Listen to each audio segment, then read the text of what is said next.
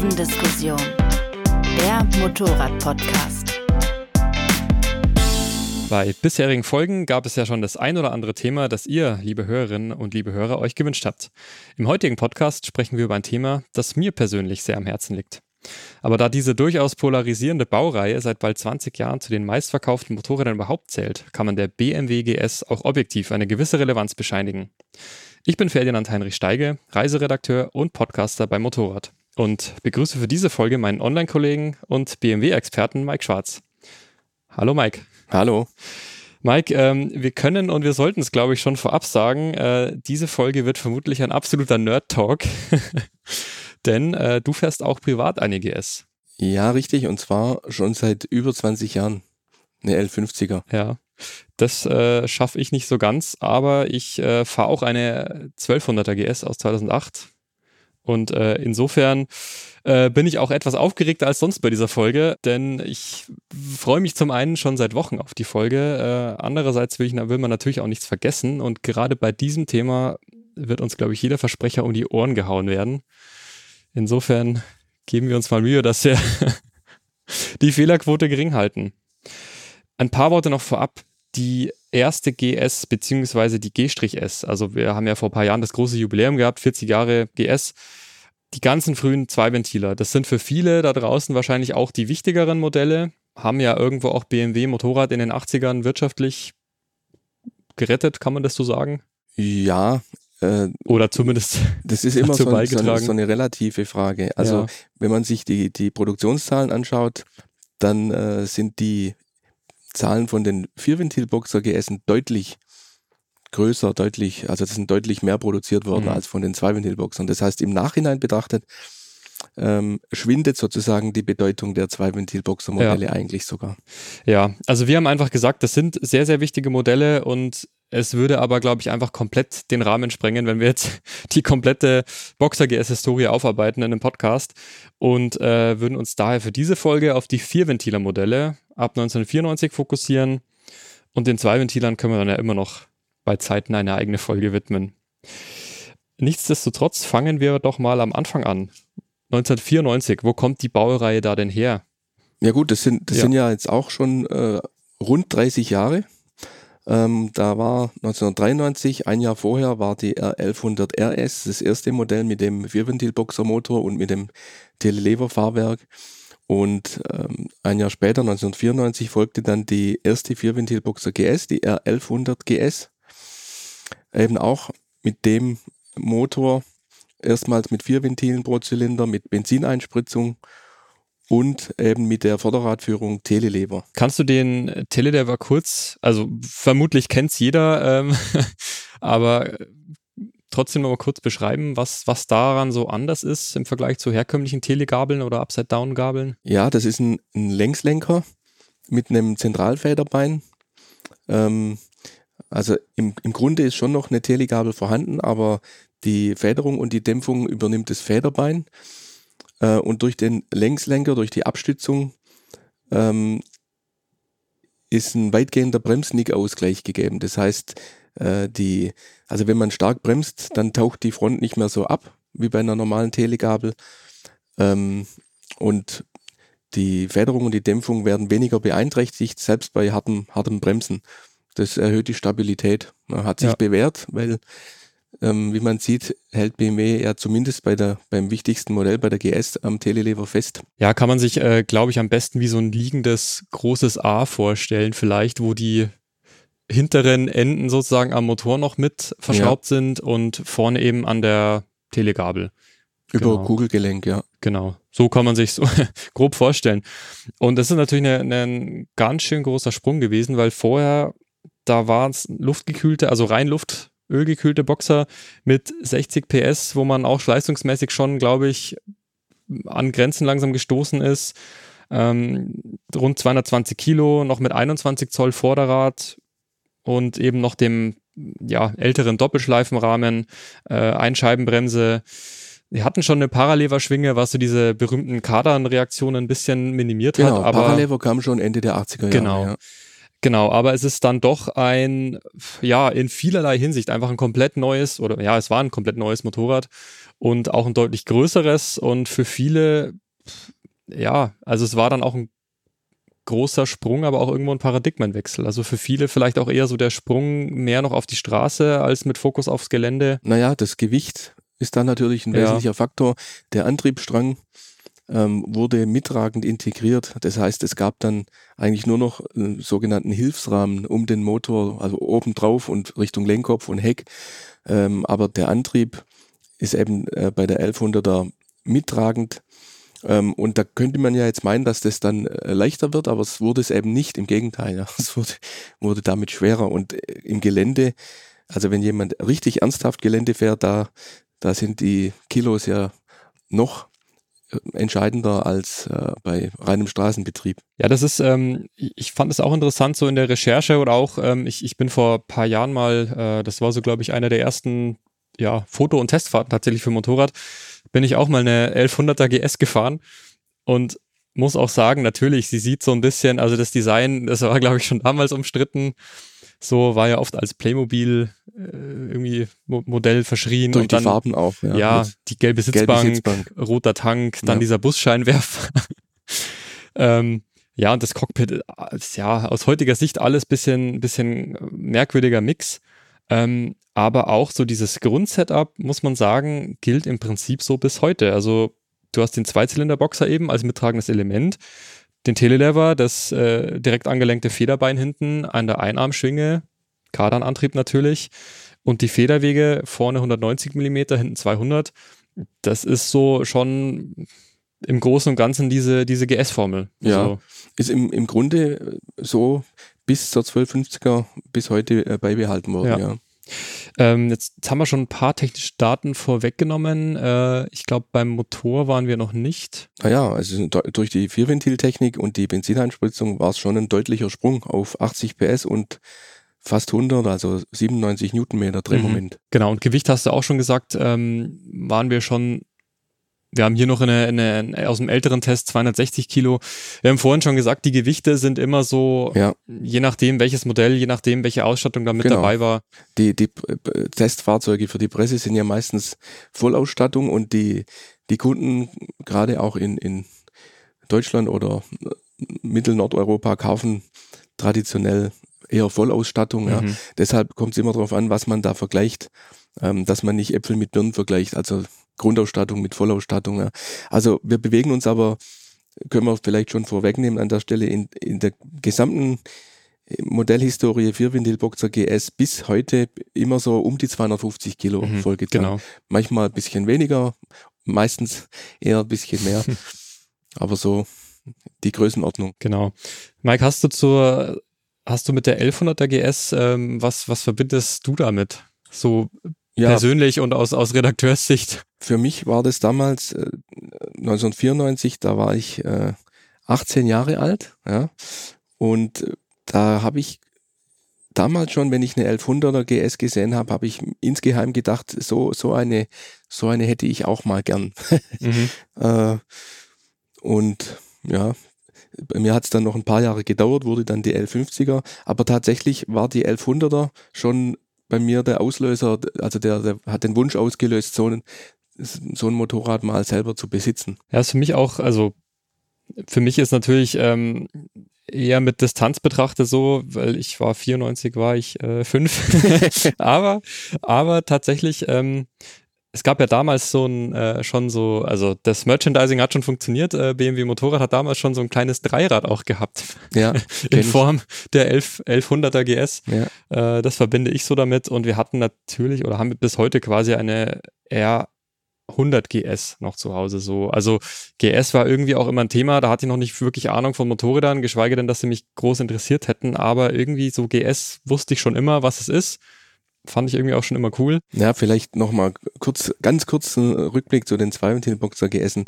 Für mich persönlich kam das nie in Frage, weil die einfach von der Performance her, also von, man muss ja, also die Zweiventilboxer-Fans, die stecken ja gerne leidenschaftlich Zeit und Geld rein und wenn die dann ein paar tausend Euro in ihrem Zweiventilboxer vergraben haben an Tuning-Maßnahmen, dann kommt er so ungefähr auf das Niveau einer originalen 1100er Vierventilboxer GS. Ja. Und das, da bin ich ganz pragmatisch. Der sieht zwar besser aus, der alte Boxer, aber äh, von Drehmoment und äh, Leistung ist natürlich ja, ist ja, ein Unterschied. Also ich finde auch jetzt äh, gerade, wir hatten vor ein paar Jahren noch mal so einen Urlaub, da haben wir dann wirklich durchgewechselt von der 100 GS äh, mit dem Paris Dakar Tank auf, auf ja. meine und umgedreht.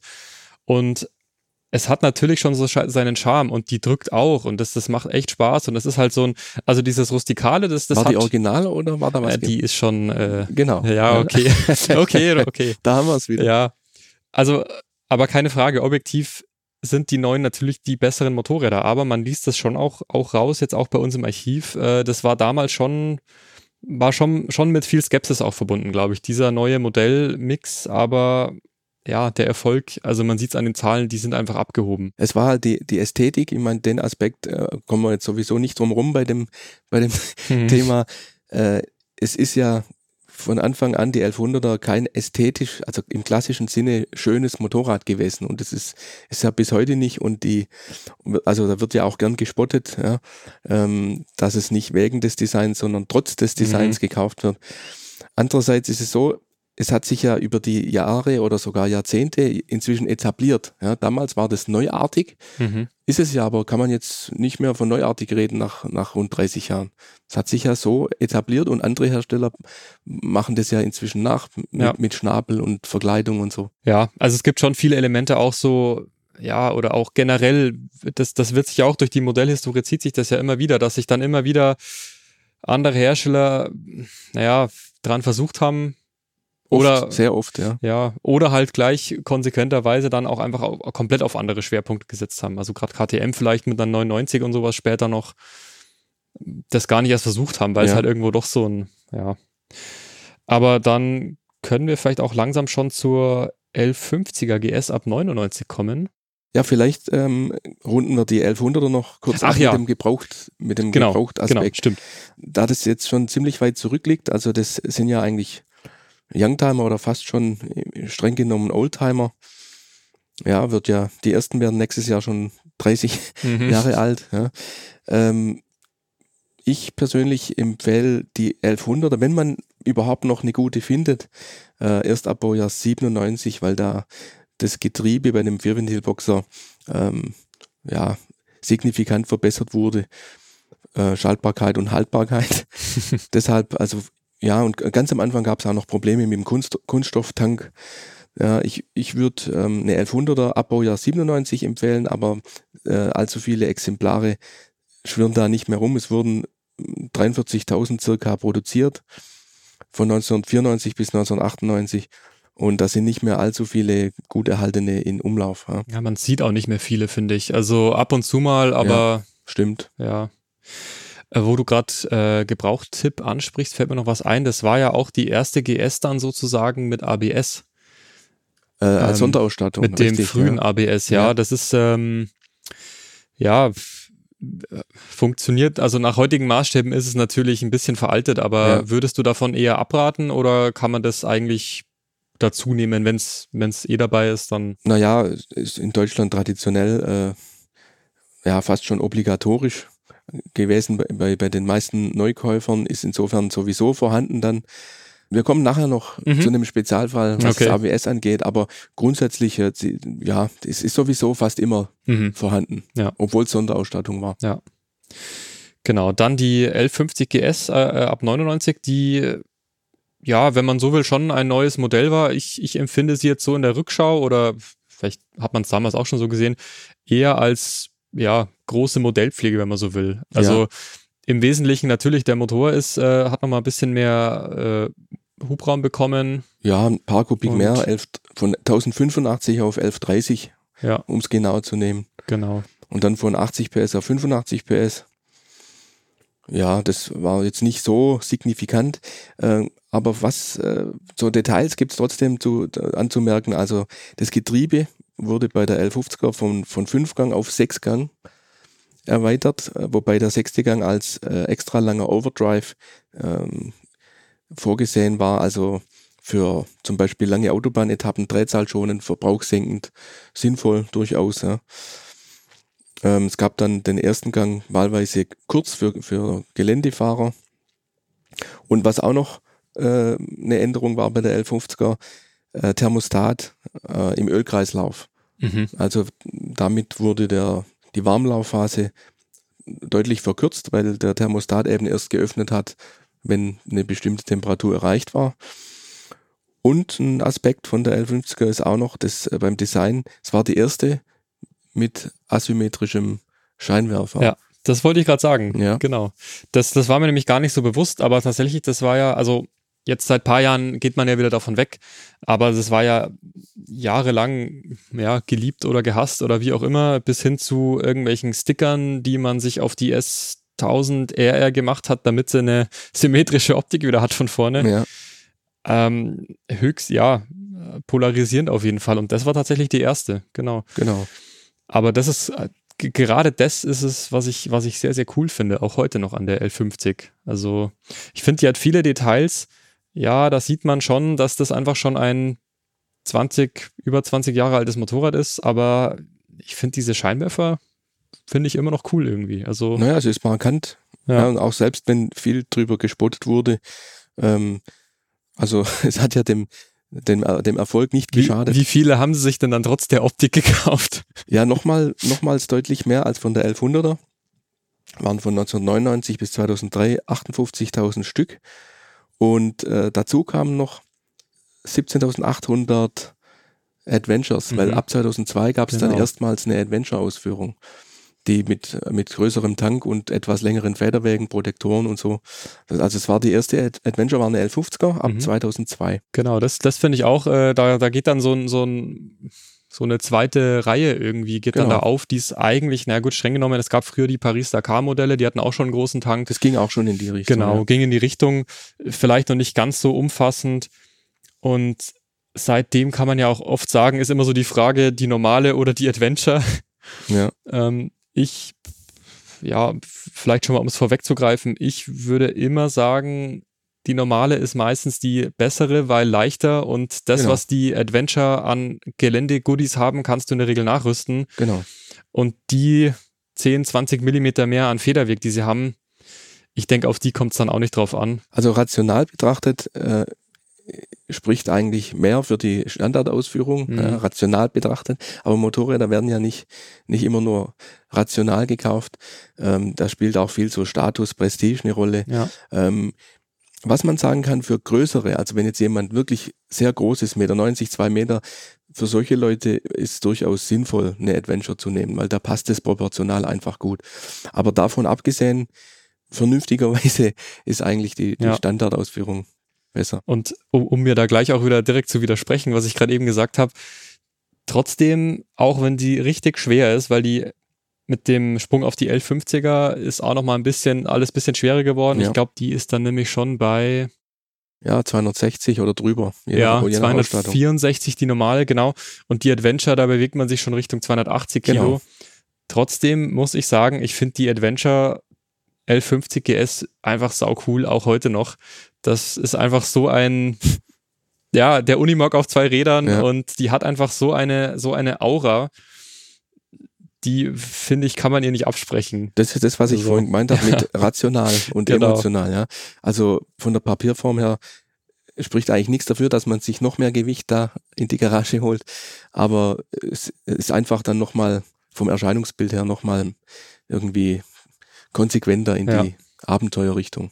Das ist auch äh, das Wesentliche, was ich mit der verbinde, nämlich äh, die war ja auch berühmterweise in der Fernsehserie Long Way Round zu sehen, 2004.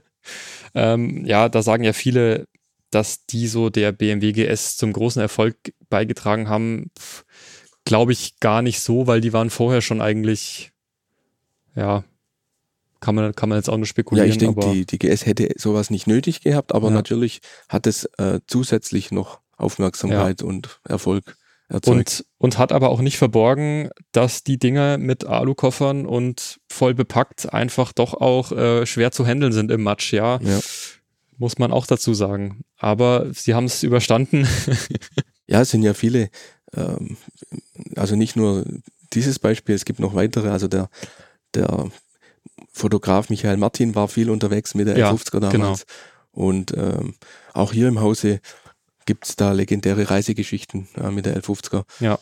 Und die Werbeanzeigen, die Motive von damals waren ja auch so in die Richtung. Da lag die zum Beispiel auf einem Holzfloß in Mhm. einem Fluss in Südamerika oder so. Ja. Ja, und es war zwar schon ein bisschen übertrieben teilweise, wenn man das so im, im, im Verhältnis zum Gewicht, Fahrzeuggewicht sieht und so, aber es war eben nicht ohne Authentizität, Ja. ja, weil, um nochmal kurz zurückzublenden, in den 80er Jahren ähm, fing es ja auch an mit, mit äh, erfolgreichen Einsätzen bei der Paris-Dakar. Mhm. Ja. Ja. Ja, das ist auch so ein, so ein Thema, das, das, ja, da kommt man nicht dran vorbei, weil natürlich wird das irgendwie kritisiert, dieses Konzept, und viele winken halt einfach ab, weil, weil sie sowieso über zwei, jenseits der 200 Kilo ist und so weiter. 250. Ja, genau. äh, und was soll ich mit einer Vierteltonne im Gelände, bla bla bla. Ähm, ja, ich finde, so einfach ist es aber eben nicht. Und ich finde durchaus, und das trifft jetzt nicht nur auf die BMWs, sondern auch auf, auf andere Großenduros, wenn man so will, zu. Ich sage immer, die können schon was. Und vor allem, wenn derjenige, der drauf fährt oder die, die damit fährt, wenn die was drauf hat, dann können die echt viel. Und ähm, deswegen finde ich schon, ja, das ist nicht nur alles Marketing. Also, Nee, also wenn, wenn, wenn ich äh, so einen Offroad-Termin bisher hatte äh, und es waren, ähm, war eine Boxer GS zur Auswahl und auch deutlich leichtere äh, Mhm. Enduros, dann habe ich freiwillig die, die schwere Boxer GS genommen und habe es nie bereut, weil das man, man, man ist da so drauf, man ist Passagier quasi und das, das Ding treckert einen dadurch, Ja. zieht einen da durch. Ähm, maßgeblich ähm, daran beteiligt ist der, der relativ niedrige Schwerpunkt gegen, gegenüber anderen Konzepten und die gleichmäßige Zündfolge des Motors. mhm. Ja, weil man, man muss sich nicht so viel auf den Motor konzentrieren und nicht so viel mit der Kupplung arbeiten, als zum Beispiel bei einem V-Twin oder so. Ja. Weil das schön gleichmäßig da durchtreckert. Ja, ich denke, da kommen wir auch noch äh, so gegen Ende eher dazu, was, was sind so die Gründe für, für den Erfolg und so weiter, aber da hast du schon ganz viele Punkte angesprochen und ja, tatsächlich, ich war jetzt auch schon zwei, dreimal äh, im Enduropark oder in diversen Enduroparks damit unterwegs und es ist ja doch jedes Mal so, dass das Motorrad nimmt einem so viel ab und spätestens, wenn du halt vor dir einen hast, der es noch besser kann, der dir zeigt, wo du damit hoch oder runterfahren kannst oder wo du durchfahren kannst, und auf einmal wer, siehst du, was, was das Motorrad kann und dann traust du dir das zu und das funktioniert. Also das ist schon, Ja, zu eng darf es Ja. höchstens nicht sein wegen Boxer. ja, ja, so Fahr Fahr Fahrerinnen, so, Ja. da wird's dann vielleicht irgendwann kritisch und ja, okay, du kannst auch mit den Beinen jetzt nicht so viel nach vorne irgendwo, aber Ja. genau. Genau, und äh, bei der L50 GS, da geht aber auch noch was los, äh, was ja bis heute für hitzige Diskussionen führt, der Bremskraftverstärker. Ja, ich denke, das können wir jetzt fließend gleich mit Ja. Gebrauchtipp äh, zusammen Genau, abhandeln. ähm, 2003 ähm, gab es eine leichte Modellüberarbeitung. Da kam Doppelzündung, also zwei Zündkerzen pro Zylinder, ähm, gegen das manchmal bemängelte Konstantfahrruckeln. Äh, und in dem Zuge 2003 kam dann auch das ABS mit dem Bremskraftverstärker ins Spiel. Und immer wenn ich persönlich gefragt werde äh, von Bekannten, also we- wegen Gebrauchtkauf, ich rate konsequent ab von den Modellen, die mit dem Bremskraftverstärker ABS ausgerüstet sind. Ja. Also es gibt mehrere Gründe, ganz objektiv. Erstens äh, der Wartungsaufwand, der fängt schon an. Es ist ein, ein enormer Wartungsaufwand gegenüber einem normalen, also Standard-ABS. Dauert viel länger, ist aufwendiger zu entlüften, Bremsflüssigkeitswechsel etc. Äh, und dann die, die Störungsanfälligkeit, die Defektanfälligkeit und äh, im Reparaturfalle die Kosten. Mhm. So, das sind ganz objektive Gründe, deshalb würde ich mir das nicht in die Garage stellen und empfehle es auch keinem. Und das ist ein bisschen schade, weil das bedeutet im Umkehrschluss, dass man oder dass ich die, die L50er nur bis einschließlich Baujahr 2002 empfehlen kann. Mhm. Ja, ich, ich habe mich auch bei dem Thema ähm, immer mal wieder mehr oder weniger intensiv eingelesen. Ähm, ja, wie gesagt, weil ich eben ab und zu mit so einer Adventure liebäugel. ähm, und ich bin nach der letzten Recherche eher dazu übergegangen, mir zu denken, ja, egal, so, weil eben viele auch sagen, das wird ein bisschen hochgekocht, das Thema. Und selbst wenn, äh, das ist ja auch mal so ein, ein großes Ausrufezeichen, wenn es dann ausfällt und weil du ja diese sehr, sehr starke Bremswirkung hast. Also mit einem Finger teilweise bremsen kannst. Wenn es tut. Wenn es nicht mehr tut, hast du nur Ja. noch Restbremskraft. Das ist genau das. Und, Ja. und wenn dich das eben in der berühmten Passfahrt in der Kurve erwischt, ja, also das ist immer so dieses Horrorszenario. Ähm, ja, ich, ich, ich weiß es auch nicht. Also ich habe da nicht groß eigene Erfahrungen damit. Ich denke mir mittlerweile, dass es so viele Fahrzeuge damit gibt und dass es dann vielleicht doch wieder so ein typisches Forenthema ist. Ähm, aber so richtig schlau bin ich nicht draus. Naja, aber, was, was, also Fakt ist ja, ähm, wenn es repariert werden muss, und das kommt häufig vor, dann äh, sind's, ist man halt mit 2.000, 3.000 Euro dabei, je nachdem, ob, also was die Arbeitszeit dann noch kostet. Ja. Also das ist ja, selbst wenn man jetzt nicht so ein Horrorszenario erlebt Mhm. in, bei, in der Fahrt, äh, aber die Reparatur ist eben, die, die Wartung und die Reparatur ist eben aufwendig und Also teuer. selbst für, selbst für selber Schraube wäre es dann deutlich länger natürlich und, und Ja, Selberschrauber, äh, Oder für Selberschrauber eher- ist es ja sowieso extrem anspruchsvoll. Also die wenigsten können das überhaupt selber schrauben. Ja. Ja. Äh, was, was ich noch vergessen habe vorhin, ist nur eine Randnotiz eigentlich. Ähm, es gab natürlich auch noch die Option ganz ohne ABS, solange das Sonderausstattung war. Ja, Mhm. also meine L50er zum Beispiel hat keins.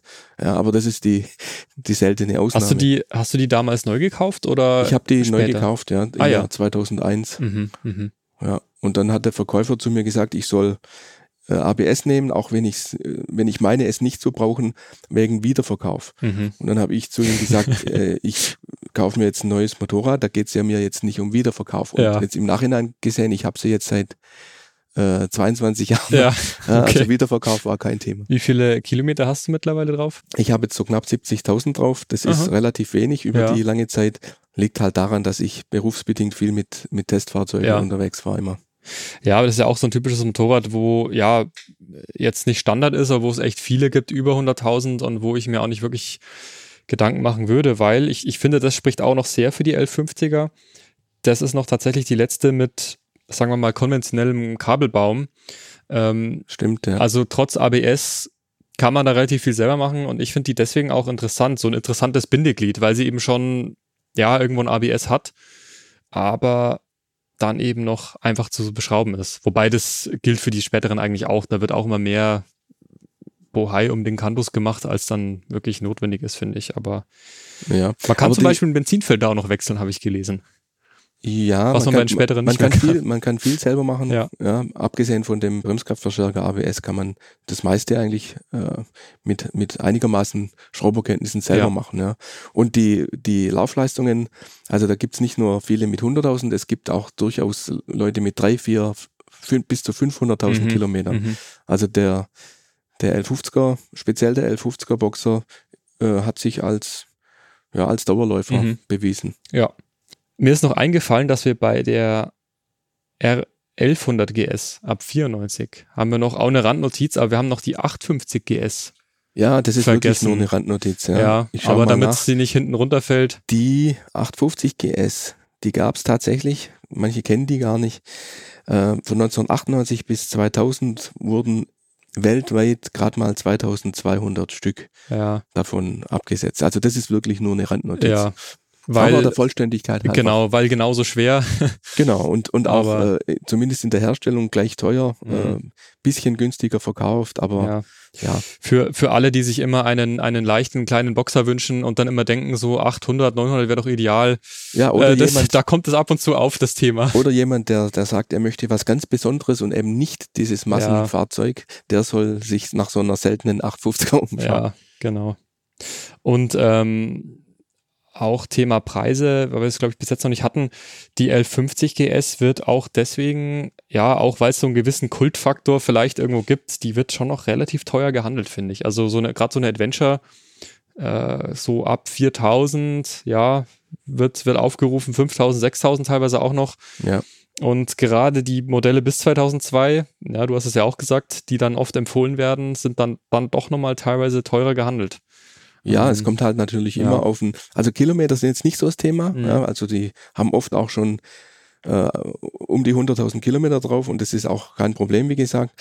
Es ist eher so der allgemeine Pflegezustand, ob jemand äh, ja viel im Gelände unterwegs war oder so Ja. oder eben gar nicht ja, und Unfallschäden, Kratzer etc. Das ist eher so. Also wenn man ein wirklich gutes Exemplar gepflegt, also so ein, so ein, so einen schönen Gebrauchtkauf, so eine Okkasion ähm, hat, dann ist es, egal ob jetzt 1100 oder 1150, so unter 4.000, 5.000 Euro kommt man da mhm. nicht weit. Ja, ja. Also das ist so das Budget, was man, wenn man so ein, ein schönes Exemplar haben ja. möchte. Es gibt natürlich auch günstiger mit diversen Schäden und, und, und so weiter. Äh, aber ein schönes Exemplar gibt es eigentlich kaum unter 4.000. Ja, genau. Dann äh, mit dem Bremskraftverstärker, wie gesagt, eine gute, gute Brücke zur R1200 GS, weil das ist eigentlich, ähm, ich habe mal gelesen, ich glaube die Hinterradnarbe oder irgend, irgend so ein Kleinteil, das war glaube ich so das Einzige, was da noch gleich dran war zu 1150. Also 2004, die R1200 GS war quasi komplett neu. Also Hinterradnarbe glaube ich jetzt nicht. Oder also, vergiss, oder vielleicht war es die Bremsscheibe, ich weiß es nicht mehr. Ja. Also irgendein also es war nicht mehr ja. viel. Es wurde da, ja. da wurde sehr wenig übernommen. Ähm, die, die 1200er, also die erste 1200er, die war ja noch luftölgekühlt 2004, hatte schon die 1170 Kubik, die ist dann lange so blieben, aber war noch luftölgekühlt und hatte in Deutschland 98 PS wegen der damaligen 98 PS Regelung mhm. mit Versicherungsklassen und so, international 100 PS, schon 115 Newtonmeter. Ähm, ja, also der, es, es war nicht nur die paar Kubik, ja, sondern da wurde innen im Motor wurde so viel geändert. Vor allem, also um jetzt nicht zu sehr ins Detail einzusteigen, aber es geht um die, um die Drehfreudigkeit oder die, sagen wir mal, die Drehzahlfestigkeit. Mhm. Ja. Also der bis zum L50er war so, dass die, die bei hohen Drehzahlen die starken Druckpulsationen im Motor zum zum Aufschäumen des Öls führen können, wenn man dauerhaft hohe Drehzahlen fährt. Also deshalb ist der Motor ja eigentlich auch nichts für nichts für Rennstreckenbetrieb, auch wenn es da mal so teilweise Boxer gab und so Sachen mhm, gab. Aber ja. ähm, dauerhaft hohe Drehzahlen, das ist da, das mag der Boxer da eher nicht, weil das Öl dann einfach aufschäumt durch die zwei großen Kolben, die gegenläufig da, also der, die Drücke, die da entstehen im Inneren. Und der 1200er, der hat an der Stelle, wurde da angesetzt, der 1200er, der hat einen besseren Druckausgleich im Gehäuse. Das heißt, der kann eher die, die hohen Drehzahlen ab. Und das hat man dann auch gemerkt. Ähm, der hat auch, also es fühlt sich auch so an, der dreht williger oben raus. Ja. Die, der, beim, bis zum L50er ist es so, dass es eigentlich gar nicht groß sinnvoll ist, dass man über 5000 Umdrehungen dreht. Also ich strebe meiner L50er seltenst über 5000, weil's, weil ich weiß, dass es im Motor nicht gut tut und weil, aber auch, weil ich, weil es nichts bringt. Ja, da kommt dann einfach auch nichts mehr. Ja. Und beim 1200er war es dann so, dass einfach auch über 5000 Umdrehungen noch was geboten war ähm, und dass es sich auch äh, besser angefühlt hat, wenn mhm. man da drüber gedreht hat. Ja. Also den Druck äh, hat sie trotzdem vielleicht auf dem Prüfstand in dem unteren Rätselbereich vielleicht marginal weniger, aber in Summe einfach ja, und was, was eben noch dazu kommt, dass die, ähm, es wird da immer diese berühmte Szene kolportiert, wo äh, BMW bei der Vorstellung diesen 30 Liter Kanister den Journalisten gegeben hat zum, zum Hochwuchten. Ähm, also 30 Kilo soll sie leichter geworden sein. Unter anderem auch deshalb, ähm, weil natürlich diese ganzen Computerberechnungen und so weiter, also du konntest bei identischen oder nahezu identischen Maßen des, des Motors allein schon, konntest du halt so viel Gewicht auch einsparen. Und ja, ausstattungsbereinigt waren es dann eher so 20, 22 Kilo, was hier dann leichter war. Also offiziell werden immer 229 Kilo so angegeben. In der Realität waren es meistens um die 240, 245 ja. so. Ich, ich war damals ja. dabei bei dieser ah, ja. Pressevorstellung in Südafrika. Ähm, also da, da gab es verschiedene Angaben vom Werk für 25 Kilo oder 30 Kilo mhm, leichter. Mhm. Ähm, da hat man natürlich dran gezweifelt dann und später hat sich ja dann auch, wie du gerade gesagt hast, rausgestellt, dass es dann eher so eher 20 Kilo leichter waren. Aber das ist schon, also deutlich ja. leichter. Die, die 1200er, die erste 1200er noch Luftöl gekühlt, ähm, ist eigentlich so das Beispiel für die, sagen wir mal, die leichte Vierventilboxer GS, weil danach wurde es ja wieder schwerer. Kommen wir nachher noch dazu. Mhm. Ähm, wie sie es geschafft haben, der Hauptansatz war die tragende Funktion des Antriebs wurde etwas anteilig zurückgenommen. Das heißt, der, der Stahlgitterrohrrahmen um den Motor drumherum hat bei der ersten 1200er wieder mehr Rahmenfunktion und mehr, mehr Tragen des, äh, tragende Eigenschaft mhm. übernommen.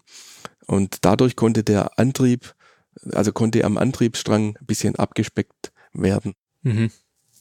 Ja, also das, es gibt da auch sehr viele äh, Pressemitteilungen noch äh, von damals oder auch teilweise in der Literatur wird es aufgegriffen.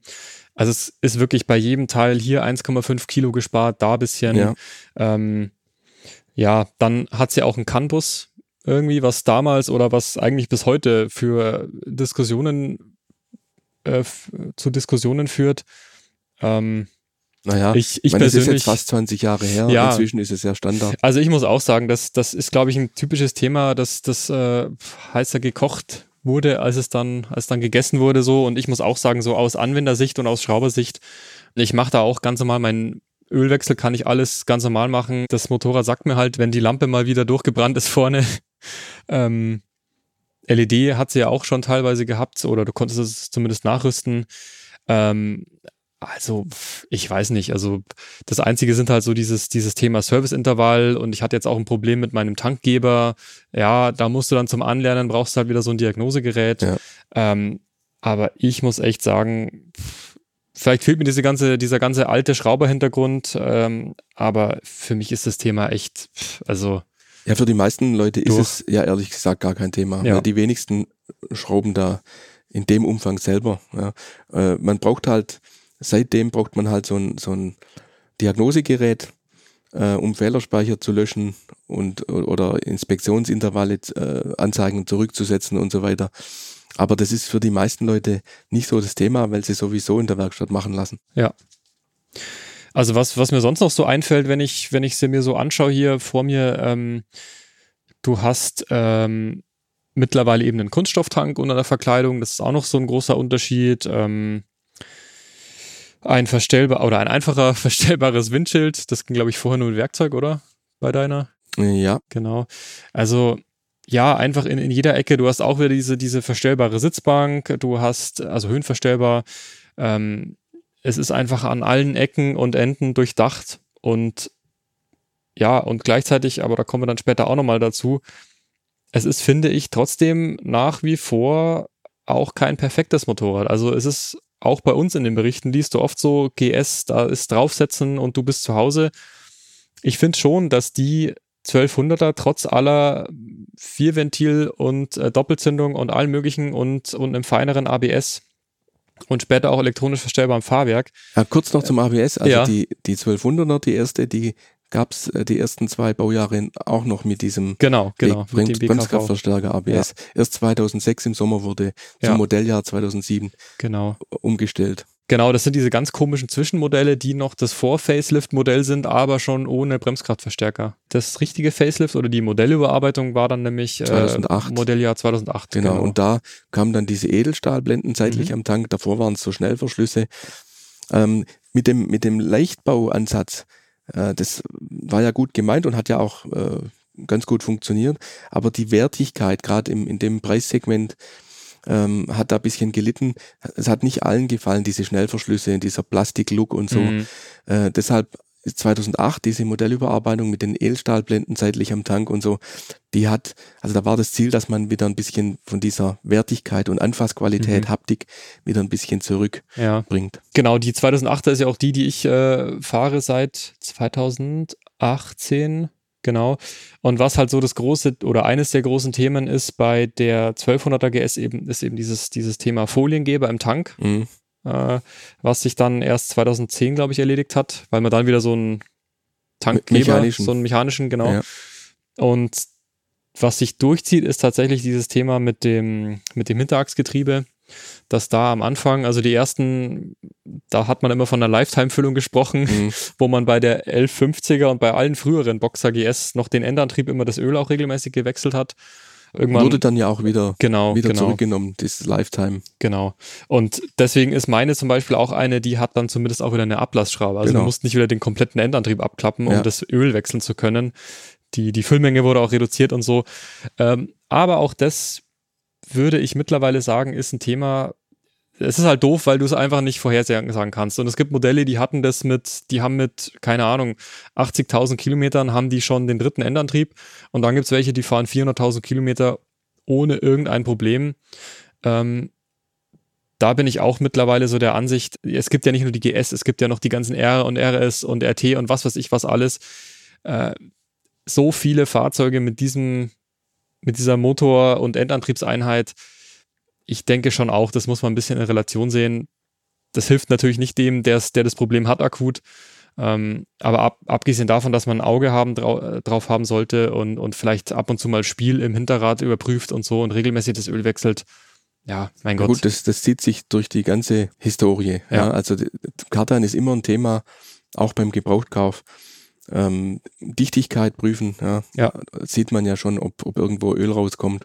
Genau, das ist, ist ja auch ein Thema, das hatten wir bei unserer Dauertest Moto Guzzi, glaube ich, auch bei unserer ersten vor zwei, drei Jahren. Also das, also Kardan, ja, Kardan ist pflegeleicht, pflegearm, aber nicht komplett wartungsfrei. Ja. Ähm, und Im Idealfall hält's, wie du gerade gesagt ja. hast, äh, viele zigtausend oder gar hunderttausende Kilometer unauffällig. Ja. Ich zum Beispiel hab noch, hatte noch nie Kardan-Probleme, aber es kommt immer mal wieder vor, dass dann eine Dichtung Öl durchlässt ähm, oder dass Lagerspiele auftreten und so. Genau. Und dann genau. muss man halt reparieren. Ja. Das ist aber, wenn man es durchschnittlich betrachtet, über die Laufzeit äh, gegenüber einem Kettenantrieb, der ja alle, ja, je nach Fahrstil und mhm. Pflegeaufwand alle 10.000 oder 20.000 oder so 25.000 Kilometer gewechselt werden muss, kann man das ja, also wenn man es vergleicht, ist es unterm Strich sicher nicht schlechter. Ja, also ich finde, äh, das, das bringt mich auch zu dem Punkt, den ich, den ich gerade eben schon ansprechen wollte. Ich finde, Kardan ist halt auch irgendwo so eine, ja, es ist irgendwo Geschmackssache. Also ich fahre regelmäßig ja auch, äh, ich habe ja auch eine G650X mit Kette. Also das ist genau wie Telelever, man muss sich halt ein bisschen drauf einstellen. Ähm, ich, ich verstehe auch, wenn Leute sagen, sie finden das langweilig und unnötig schwer und so weiter. Aber was schon, finde ich, eben ist, wie gesagt, bei aller Perfektion, es, es hat schon so sein Eigenleben. Und, und genauso wie dieser Telelever, ähm, ich, ich finde eben nicht, dass, dass man sich immer auf jede GS draufsitzt und man ist sofort zu Hause. Also ich finde schon, das ist ein Motorrad mit, ja, Charakter, was ihr vielleicht viele absprechen würden. Ich, ich würde schon sagen, sie hat Charakter, aufgrund des Kardans auch. Äh, beim Schalten, ja, du hast, hast bei der 1100er GS schon gehabt, mit, mit besserer Schaltbarkeit. Also wirklich leise schalten oder komplett geräuscharm schalten tun die bis heute nicht. Ähm, bei jedem Lastwechsel klackert das irgendwie ordentlich. Das, ich mag das, aber ich, ich, ich verstehe auch, wenn einen das total abtönt. Also ja, verstehe ich auch, dass ja. es nicht, nicht für jeden ja. äh, was ist. Ja. Man muss halt ein bisschen sorgfältiger schalten und mit ja. mehr Gefühl.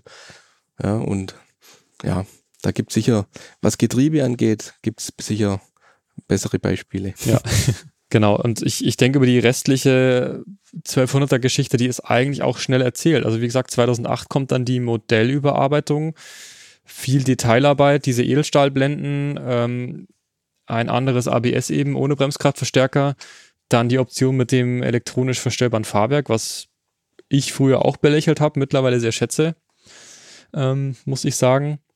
Und 2010 kommt dann der DOHC-Boxer, äh, identisch eigentlich äußerlich zu der vorherigen, aber der Kenner erkennt es dann an den zwei Schrauben statt vieren am Zylinderkopf, an der Zylinderkopfhaube. Ja, und an den äh, Abdeckungen für die Zündkerzen. Genau. Ja.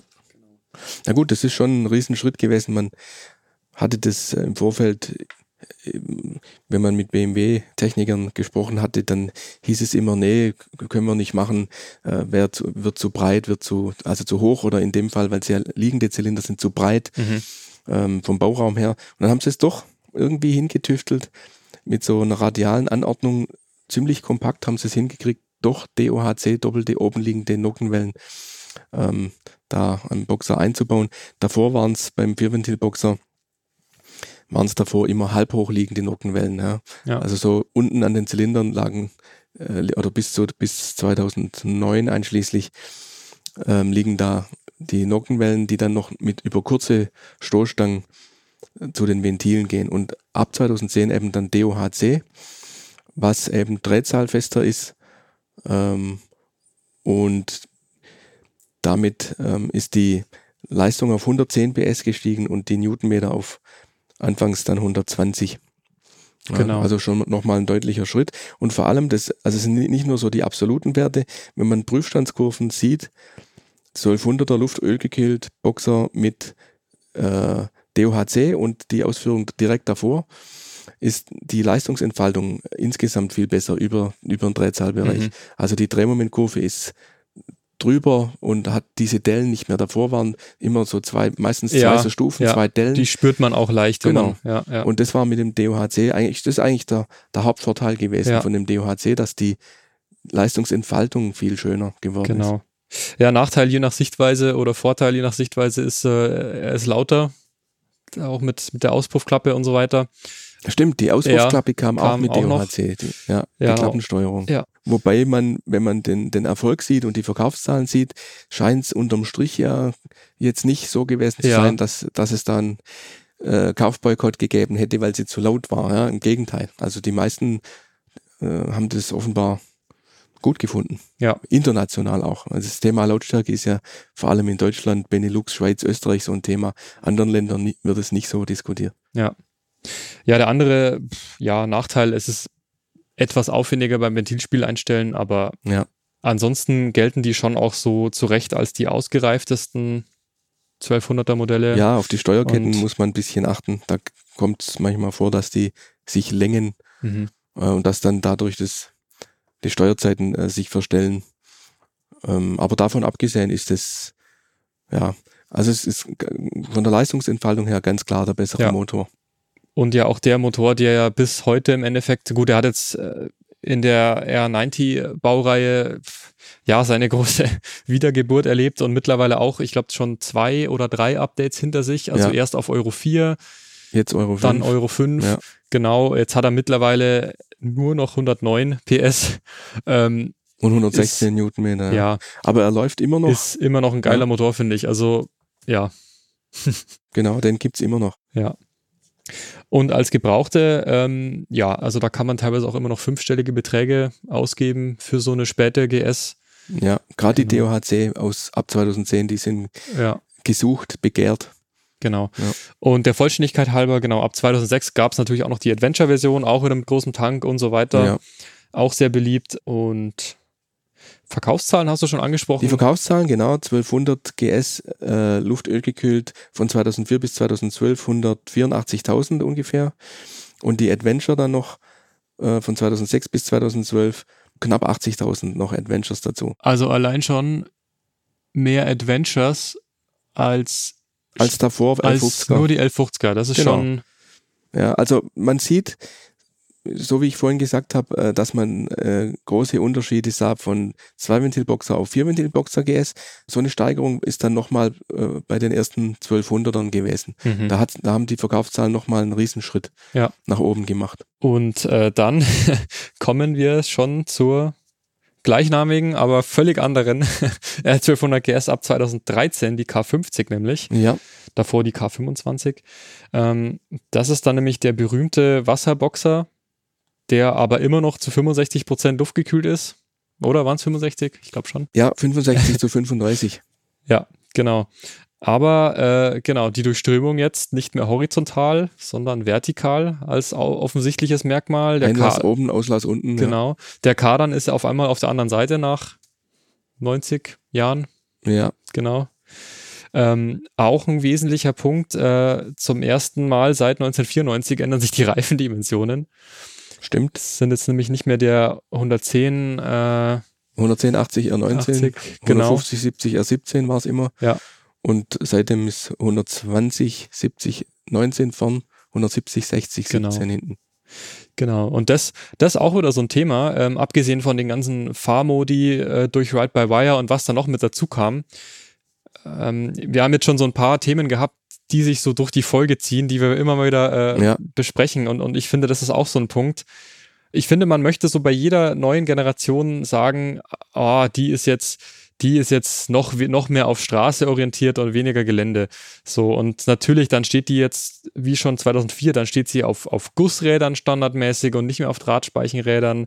Und jetzt hat sie das breitere Reifenformat und ähm, ich muss zugeben, bis ich die gefahren bin tatsächlich, äh, habe ich auch so gedacht. Aber das wird bei der neuen R1300 GS vielleicht wieder ähnlich sein. Aber man muss wirklich sagen, das ist trotzdem es ist nicht so, dass sie das G in G-S oder GS, dass sie das vernachlässigen. Also die sind trotz der ganzen Veränderungen immer noch alle sehr geländetauglich und. Ja, also ich, das kann man relativieren. Die, die äh, Reifenformate haben sich ja nur geringfügig geändert. Ja, vorn von 110 auf 120, hinten mhm. von 150 auf 170. Wir reden ja hier immer noch nicht über so richtig fette Straßenreifen. Äh, Im Übrigen wird die R1300 GS auch keine breiteren Reifen bekommen, sondern mhm. es wird bei 120 vorne, 170 hinten bleiben. Ja, immerhin.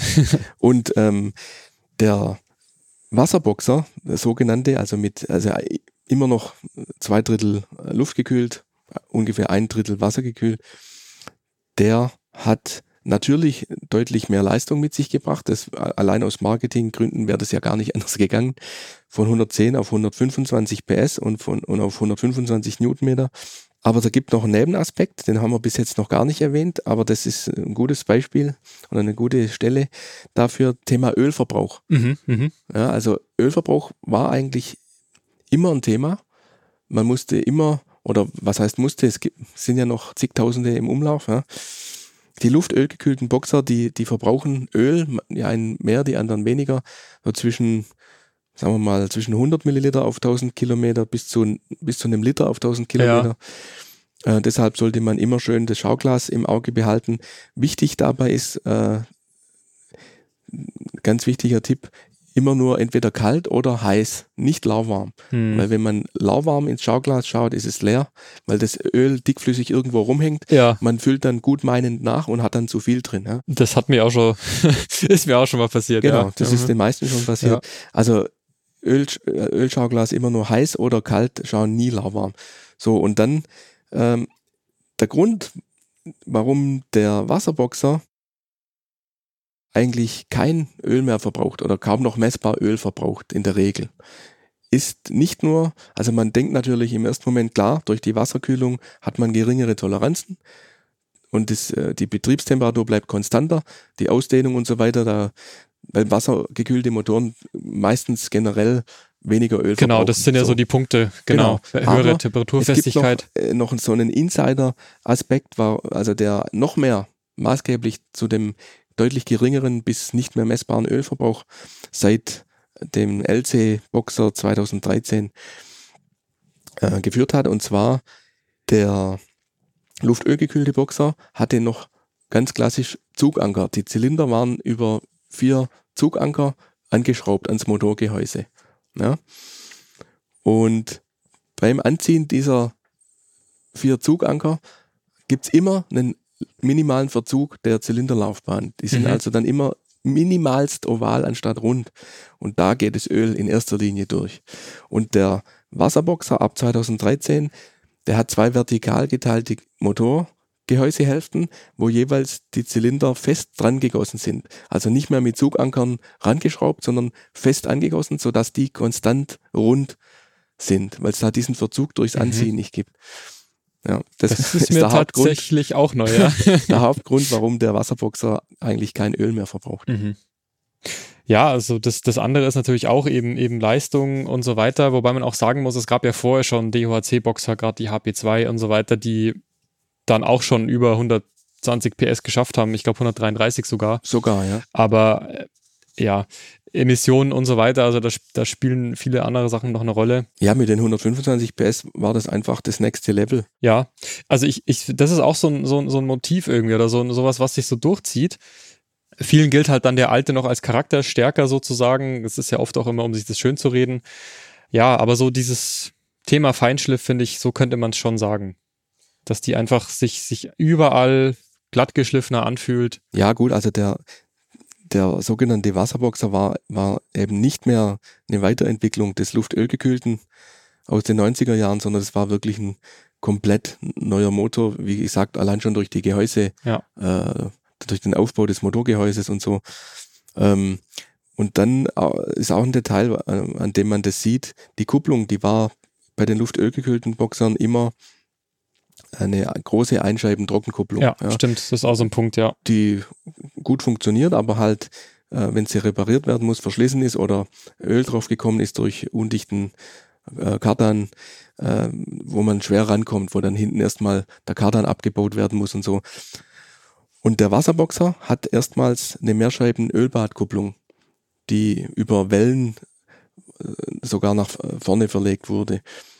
Ja, das, ja, das ist für die für Reparatur ein Vorteil. Ansonsten aus Nutzersicht merkt man da ähm, eigentlich keine Vorteile. Ja, ich denke, ich denke für den für den Geländebetrieb, wo man dann doch mal mit einer greifenden Kupplung unterwegs ja. ist, ist auch noch so ein, so ein Punkt, aber ja. Und äh, was die die KA50 auch LC Liquid Cooled genannt mit sich gebracht hat, ist äh, LED Voll LED Scheinwerfer mhm. als Sonderausstattung ab 2013. Ja.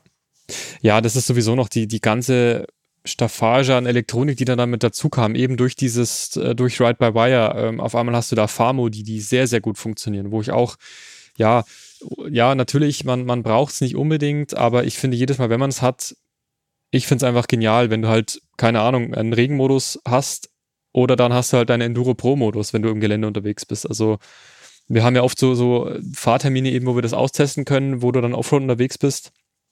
Und das ist einfach genial und ja, was haben wir noch? Fahrmodi, dann hast du mittlerweile ja ein komplett automatisches elektronisches Fahrwerk, das sich äh, dynamisch auf alles einstellt, auf dein Fahrergewicht einstellt. Also du musst da nicht mal mehr ein Knöpfchen drücken und so weiter. Und natürlich Kurven, ABS, alles, alles, was man halt mittlerweile so hat. Ja, ja. mit der Zeit äh, flossen dann immer so weitere Feinheiten oder Kleinigkeiten noch dazu ja. ein. Ähm, zum Beispiel auch der Quickshifter. Ja, ja der genau. Dann genau. auch noch äh, dass man ohne Kupplung ziehen schalten konnte. Erst nur hoch, inzwischen ja auch runter. Ja, das finde ich persönlich ein, ein, Vorteil. Also das hat, das, das ist für mich eine sinnvolle ja. Und ich, ich finde, ich find, das ist wieder ein gutes Beispiel, ähm, wenn du jetzt einfach die beiden Datenblätter nebenher legst, von einer luftgekühlten 1200er GS noch und der wassergekühlten, dann haben die bei vielen Punkten sind die sehr nah beieinander. Beim Gewicht, sie ist wieder ein paar Kilo schwerer geworden, geht jetzt wieder eher so Richtung 260 Kilo, okay.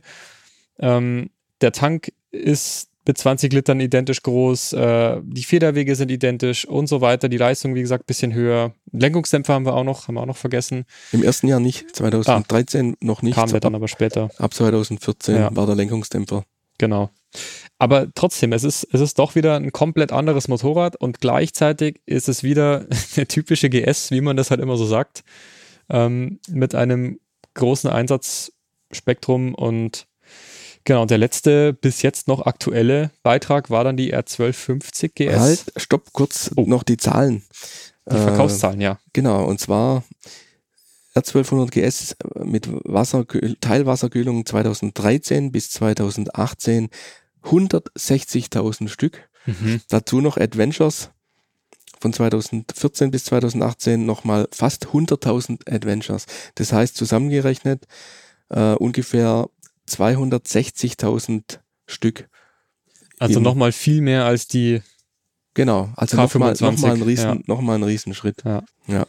Und äh, wenn es um, um Gebrauchtipp geht oder um, um, sagen wir mal, subjektive Einschätzung äh, sehe ich nicht ganz so, wie du es vorhin gesagt hast.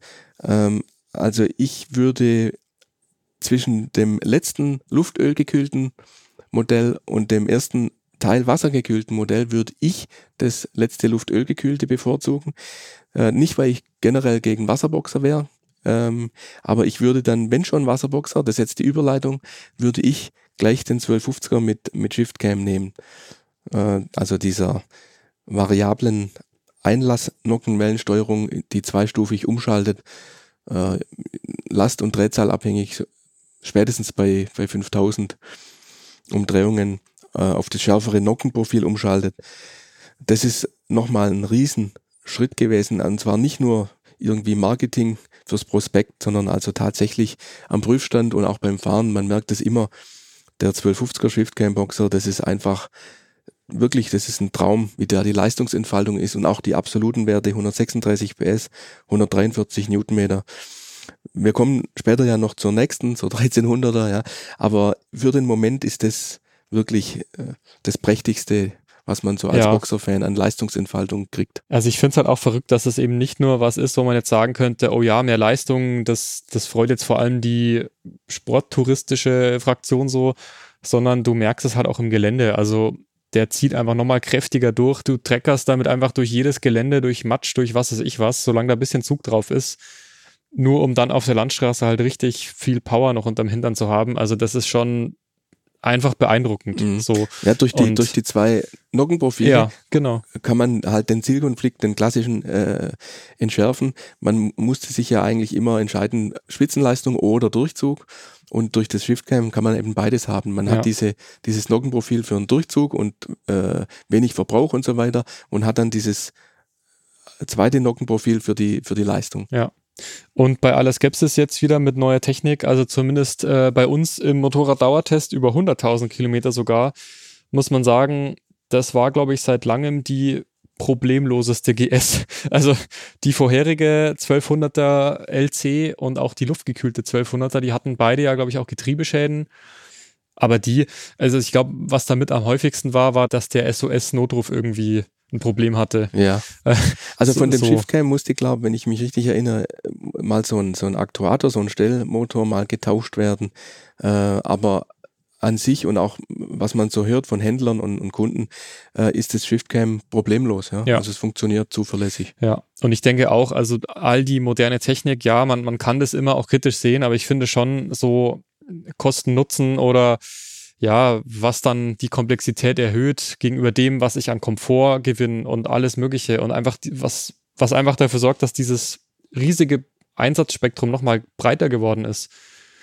Also ich finde, das ist völlig klar. Und ich meine, du siehst mittlerweile auch viele wassergekühlte GS, die in der Mongolei oder sonst wo unterwegs sind auf einer Weltreise, die jetzt auch nicht äh, reihenweise liegen bleiben, weil sie kein Diagnosegerät dabei haben. Also ja, Ja. das genau wie der Michael Martin mittlerweile, glaube ich, auch, Ja, der unterwegs ist. Also Natürlich, ja. ja, genau, das ist jetzt, da kommen wir jetzt auch langsam zur Ja, jetzt sind wir so 1300 GS, weil das, das ist nämlich Jetztzeit angekommen. Ja? Genau, also weil das ist auch der Grund, warum wir jetzt noch, bevor die, die Folge noch länger wird, warum wir jetzt die Folge noch machen wollten, bevor nämlich jetzt im September die Genau. äh, 1300 GS vorgestellt wird. am 28. September 2023 zum 100-jährigen Jubiläum von BMW Motorrad ist schon angekündigt offiziell, äh, da wird die R1300 GS vorgestellt. Ja. Und insofern ist klar, dass die Tage der 1250er gezählt sind. Als Adventure wird sie wohl noch ein paar Monate länger gebaut. Das ist ja auch bisher so gewesen. Aber die Zahlen ähm, vorläufig, ja, wir haben ja jetzt im Juni eine Million Boxer GS gefeiert, das Jubiläum. Da waren aber die, die Zweiventilboxer eben auch schon mit eingerechnet noch. Ähm, von der 1250er GS 2018 bis heute ungefähr 155.000 Stück und R 1250 GS Adventure ungefähr 130.000 Stück. Also man sieht, es hat sich immer mehr angenähert, fast gleich viel Adventures wie Standardausführungen und in Summe ist es nicht mehr weit von nicht weit von 300.000 Stück weg, ja, bei den 1250ern, obwohl es die Bauzeit relativ kurz 2018 Sommer bis 2023 Sommer sind fünf Jahre und in der Zeit also so 280 bis 300.000 Stück. Das ist also es sind enorme Zahlen, wie sich das entwickelt hat. Ja. ja. Und von der 1300, ähm, da haben wir zumindest so ein paar Daten schon, die, Ja, es ist ein bisschen was schon durchgesickert. Äh, vorhin schon angesprochen, die Reifen, die Räder und Reifenformate bleiben unverändert zur 1250er. Ähm, und Telelever wird sie auch weiterhin haben, hat man auf Erlkönig-Fotos schon gesehen. Allerdings wird der Rahmen wohl umgestellt von, von diesem Stahlrohr, Stahlgitterrohr auf Aluminium, Aluminiumrahmen. Und die, die Leistungsdaten des Motors, der, also wo die Wasserkühlung dem Vernehmen nach mehr zum Tragen kommt, also nicht mehr nur 35 Prozent wie bisher, sondern ja, Richtung, Richtung 100 Prozent Wasserkühlung geht Mhm. es dann so langsam. Ähm, angeblich oder nach ersten Zulassungsdokumenten, was da durchgesickert ist, dürfen wir da 145,5 PS sowie 149 Newtonmeter erwarten. ja. Also nochmal, nochmal ein großer Schritt. Ja. Aber nach wie vor, das, das ist auch so sowas, was sich durchzieht. Das war jetzt auch nie die leistungsstärkste. Also selbst, selbst mit dem Wasserboxer war es jetzt nie die leistungsstärkste äh, Reise-Enduro. Aber ich glaube auch bei der neuen, es ist auch so, hat man so rausgehört, dass das vielleicht auch im Gewicht irgendwie eher das Thema ist, dass man vielleicht wieder ein bisschen weniger Ja, Gewicht. Man ja. denkt ja, Aluminiumrahmen, das wird dann leichter äh, und bestimmt war es auch das Ziel, aber ich bin da skeptisch, ehrlich gesagt. Ich gehe nicht davon aus, dass die 1300er deutlich unter 250 Kilo dann in Wirklichkeit Hm. vollgetankt und mit ein bisschen Ausstattung wird die kaum unter Ja. 250 Kilo sein. Wir werden auf jeden Fall den Online-Artikel verlinken. Da könnt ihr euch nochmal ja, von den ersten Erlkönig-Fotos bis zu relativ aktuellen Fotos nochmal alles anschauen. Es sind auch ein paar Videos dabei. Ja, Ähm, mit, mit sogar mit Ton gibt Ja. schon ein Video, wo man den, ja. wo man die 1300er Brummen hört. Das ist sehr spannend, genau. Und dann in, in ein paar Wochen oder Monaten ist das dann eh obsolet. Dann wird sie völlig im Konfigurator 360 Grad zu Dann sehen wissen sein. wir es ganz genau. Ja. Genau. Mike, um die Folge so ein bisschen einen Strich drunter zu machen, was sind denn, also ist auch schon oft drüber geschrieben worden, was sind denn deiner Meinung nach so die Gründe für diesen anhaltenden Erfolg? Warum, warum ist die Baureihe da, wo sie heute ist? Und Naja, das ist natürlich, da könnte man jetzt nochmal noch mal eine Folge Mhm. damit machen. Äh, aber um es möglichst kurz zu formulieren, es ist halt ein Universaltool. Ja, also es gibt ja Leute, die leisten sich den Luxus, äh, fünf Motorräder oder noch oder noch mehr, was weiß ich, mehrere Motorräder jedenfalls zu haben.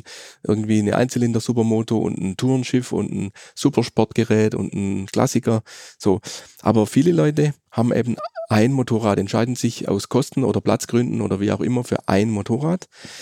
Und wenn man sich für ein Motorrad entscheiden muss und man nimmt eine, eine Boxer GS, also jetzt speziell, wenn man mit Blick auf die, auf die Performance, auf die Leistung eben äh, ab den Vierventil-Boxer und deshalb haben wir das ja auch so eingegrenzt, dann hat man eben ein Motorrad, mit dem man so ziemlich alles machen kann. Also man kann äh, eine flotte Hausstreckenrunde hinlegen, man kann in, äh, idealerweise in den Alpen rumfahren damit, auch zu zweit mit Gepäck. Man kann auf Weltreise gehen. Man kann damit zur Arbeit fahren. Man hat keine lästige Kettenpflege, weil man den Kartan hat.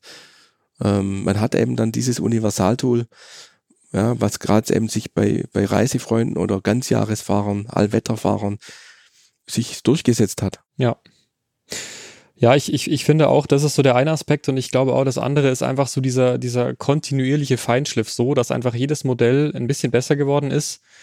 Was, wie gesagt, nicht heißt, dass jedes Modell perfekt ist. Die haben alle so ihre Macken und ihre Schwächen und, und ihre Eigenheiten. Ich finde, es ist auch sehr bezeichnend. Ähm, ich weiß nicht, ob es dir auch so geht. Aber ich finde, man liest das oft, man hört das auch oft. Jeder kennt irgendwie einen, der sagt, ich, ich fand die GS immer, immer scheiße und ich fand sie immer hässlich und jetzt bin ich eine gefahren und ähm, jetzt habe ich mir doch eine gekauft. Und, und ich habe jetzt auch, ich habe mit meiner auch schon einiges gemacht und, und war damit auch schon irgendwo in Albanien auf irgendwelchen Schotterpisten unterwegs oder sonst wo. Und letztens hatte ich so das andere Extrem, dass ich ähm, ja auf einer kleinen, abgesperrten, äh, ja, auf so einer Rennstrecke will ich es nicht nennen, aber auf so einem kleinen Kurs eben unterwegs war, mit K60 Scout sogar und, und das Ding wirklich auf die Fußrasten gebracht habe, was ich vorher noch nie geschafft habe, was mir auch einfach wieder gesagt hat, mit dem Motorrad, wenn man jetzt nicht gerade ein extrem sportliches, extrem geländetaugliches haben will, wenn du nicht diese, diese Extrembereiche brauchst, kannst du damit einfach alles machen. Genau, das ist der Und, Punkt. Es ist nicht ja. extrem, sondern es kann verdammt viel, verdammt gut. Genau. Und ich glaube, was noch so ein, ja, vielleicht anderer Aspekt ist, dass es zeitweise auch einfach nichts Vergleichbares gab. Also, dass ähm, gerade so um die, um die Jahrtausendwende, glaube ich, wenn man sich da so umschaut, was da so an Reiseenduros sonst unterwegs war, das war dann entweder eben irgendwelche relativ extremen KTMs oder relativ, ja, ich will jetzt nicht sagen weichgespült, aber doch eher straßentouristische Reiseenduros. So eine Triumph Tiger, so die ersten, oder eine Varadero, weil es die Afrika Twin ja nicht mehr gab. Also vielleicht hat dann so die, die Konkurrenz, die es dann damals auch nicht so gab. Das stimmt, Das ermöglicht, das stimmt aber ja. wenn man jetzt sieht, die Konkurrenz ist deutlich stärker geworden. Es, andere Hersteller haben, äh, sagen wir mal, also probiert haben sie es ja immer und inzwischen haben sie zunehmend auch Erfolg mit, mit vergleichbaren Konzepten. Mhm. Und trotzdem steigen die Stückzahlen bei der Boxer GS weiter. Ja, also das, äh, die Erfolgsgeschichte geht so oder so weiter, weil das ja ist einfach das etablierte, die, einfach die Referenz. kann man sagen, in Ja. dieser Klasse. Ja, also wie gesagt, ich glaube, wir könnten jetzt noch äh, zwei Stunden weiterreden, aber ich, locker. ich denke, das haben andere schon viel besser auf den Punkt gebracht, warum das so ein erfolgreiches Motorrad ist. Aber wir, wir beenden mal an dieser Stelle die Folge. Mike, äh, ganz vielen Dank für das Gespräch. Und Sehr gerne. den doch ein oder anderen Punkt, den ich auch noch nicht wusste. Und euch vielen Dank fürs Zuhören. Ich hoffe, wir konnten ja vielleicht so, sogar etwas Aufklärung betreiben. Und wenn ihr sowieso schon GS-Fans seid, dann hoffe ich zumindest, dass wir das Thema würdig besprochen haben. Und damit spielen wir den Ball ins Auditorium. Was fasziniert euch an der GS? Oder vielleicht auch, warum würdet ihr euch nie eine kaufen? Schreibt uns gerne ein paar Zeilen an podcast.motorradonline.de und ein paar der Kommentare würde ich dann gern auch in einer der kommenden Folgen aufgreifen. In diesem Sinne, bis zur nächsten Folge. Ciao. Tschüss.